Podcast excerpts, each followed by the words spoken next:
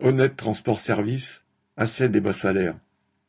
Les salariés d'Honnête Transport Service, sous-traitants de la RATP pour le nettoyage des abribus et de tramways et des locaux des conducteurs de bus en fin de ligne, se sont mis en grève contre les bas salaires le 21 février.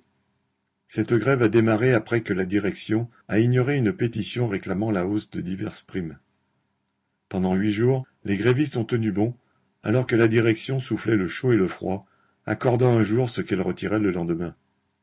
Elle a fini par céder une prime mensuelle de 50 à 70 euros brut, plus une prime exceptionnelle de 100 euros et trois jours de grève non retirés. Une majorité a alors voté la reprise du travail, estimant qu'il faudrait que le mouvement soit plus suivi pour obtenir davantage. Mais d'autres grévistes voulaient poursuivre. La direction d'Honnête a lâché un peu, craignant probablement que le mécontentement lié à la hausse des prix soit contagieux.